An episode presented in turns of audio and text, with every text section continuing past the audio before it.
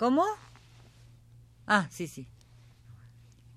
Programa del 29 de octubre de 81.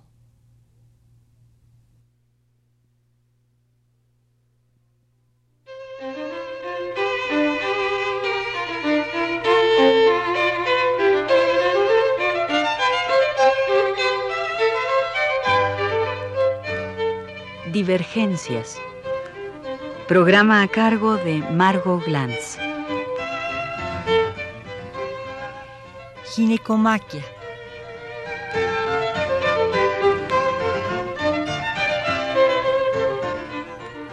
En este programa reuniré un intento de crítica de algunas novelas producidas por mujeres en los últimos dos años. La editorial Lumen edita, bajo el sugestivo y comprometedor título de su colección Palabra Menor, algunas novelas sorprendentes. Dos pertenecen a Esther Tusquets, directora de la editorial. El amor es un juego solitario y la otra, el mismo mar de todos los veranos. La prosa es suave, casi marina, para manejar un término reiterado, casi pleonástico, y los dos libros se suceden uno al otro como si su separación fuese un acto arbitrario, como si los largos párrafos, apenas espaciados por sangrías, fuesen un juego de ondas constantes o una caricia sobre la piel de un gato o una gata. Caricia, eso sí, interminable y aunque lasciva, inocente. Siempre hay un juego de tres. Una mujer rica y blasé, rodeada de muebles antiguos, bien escogidos, dispuestos sobre una alfombra color de rosa de pared a pared, algunos osos de peluche, alguna banalidad más, un ambiente acojador, seguro, aburrido. El triángulo, un joven amante y una joven amante, llamada siempre Clara en las dos novelas, y un refluir cansado pero brillante de la prosa que acaricia las pieles de los que aparecen, casi siempre en una alcoba, desenredando las pasiones y evocando la vieja historia del apareamiento contraste no subrayado entre la ley de la selva y el olor de la sexualidad que atrae de la distancia cubierta de árboles y de lianas, algunos simios jóvenes y machos, por añadidura, que se estremecen al olor de lejos, al olor de lejos de la hembra. Una oscura llamada, dice la novelista. En primavera un extraño perfume invade la selva y los simios superiores rondan inquietos las guaridas de sus parejas. Debe de haber sabor a polvo, un polvo fino, ligeramente amargo que reseca los labios y se adhiere tenaz al paladar, y una curiosa laxitud o languidez que impone a los movimientos un ritmo insólito, un tiempo especial, como a cámara lenta los simios ventean el aire con las narices dilatadas y vagan entre los árboles con la pesada torpeza de una pantomima. Y hay también ese olor inconfundible, olor a flores carnosas y maléficas, a hermosísimas orquídeas silvestres que se descomponen, asimismo muy despacio, en ciénagas fangosas, olor a podredumbre inicial, a la pista del circo al culminar la tarde en la apoteosis de las fieras, olor a habitaciones cerradas desde hace mucho tiempo, guaridas clausuradas tras inacibles muros de silencio, un olor emposañado, acre y dulzón.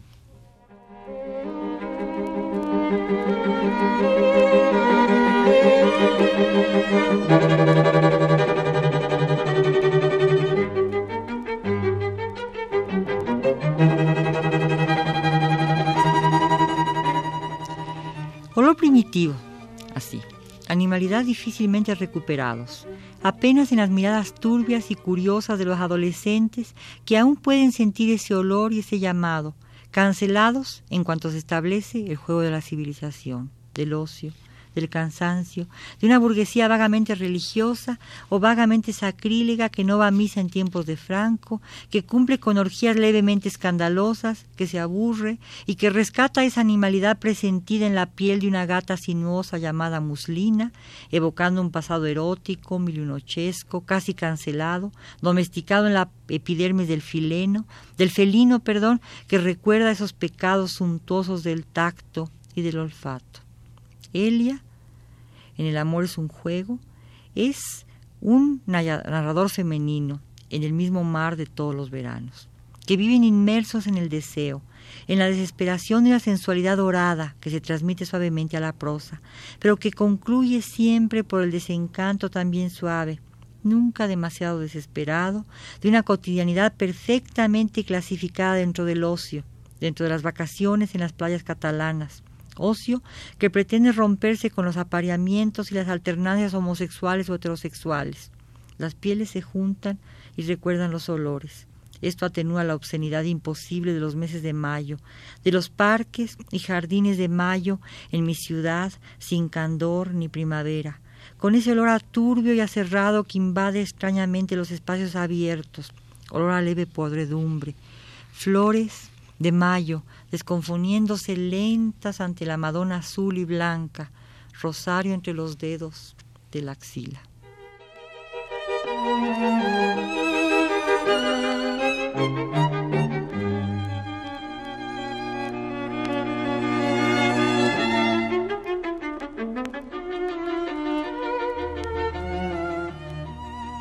La suavidad, el aburrido estremecimiento a veces roto por la pasión, la búsqueda de la identidad a través del erotismo, las pieles intercambiables, el murmullo que indaga sobre una posible condición femenina, se enfrentan a la brusquedad, la acritud y el sombrío destino y sentido del humor de Griselda Gámbaro, argentina, quien publica también el lumen, siempre en la palabra menor, Dios no nos quiere contentos.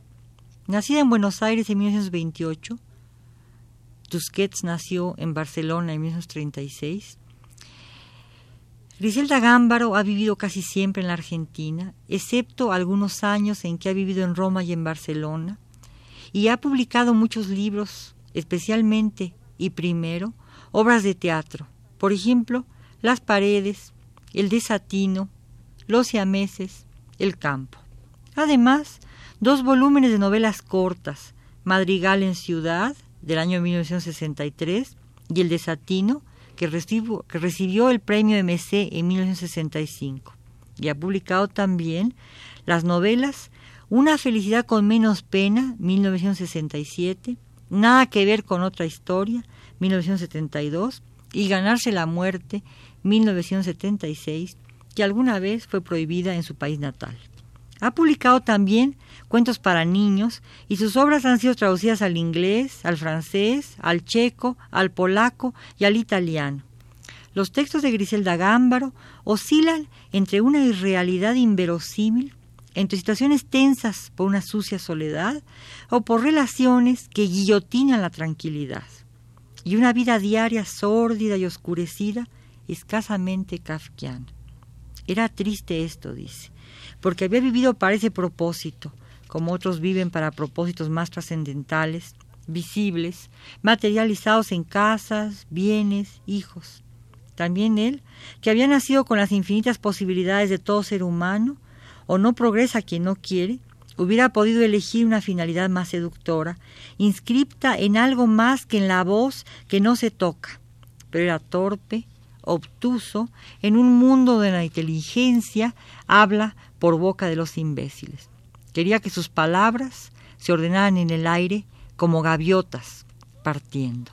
Solo la primera palabra costaría, pensaba, y las otras seguirían detrás, significativas y resueltas, como gaviotas partiendo hacia dónde con el asunto. Ese era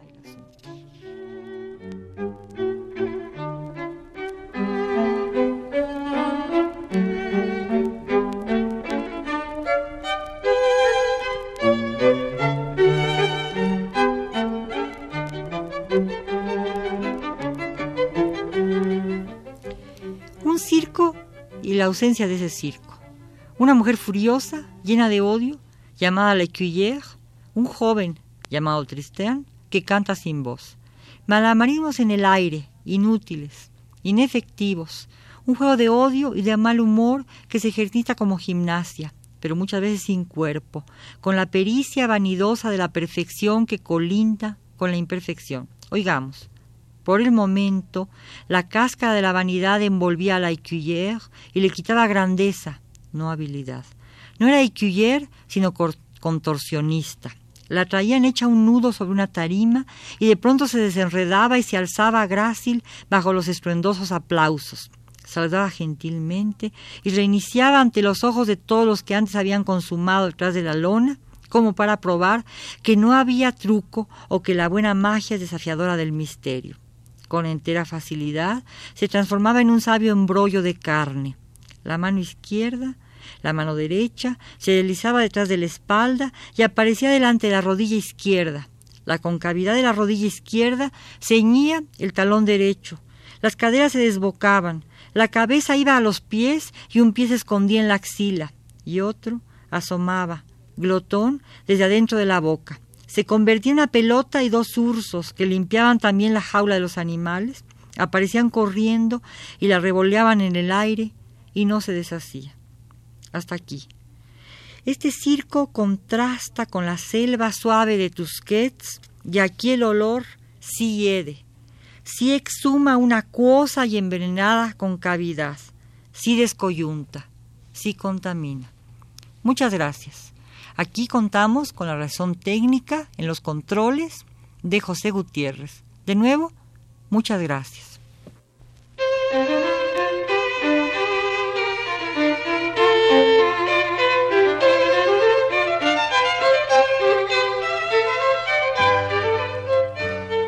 Divergencias.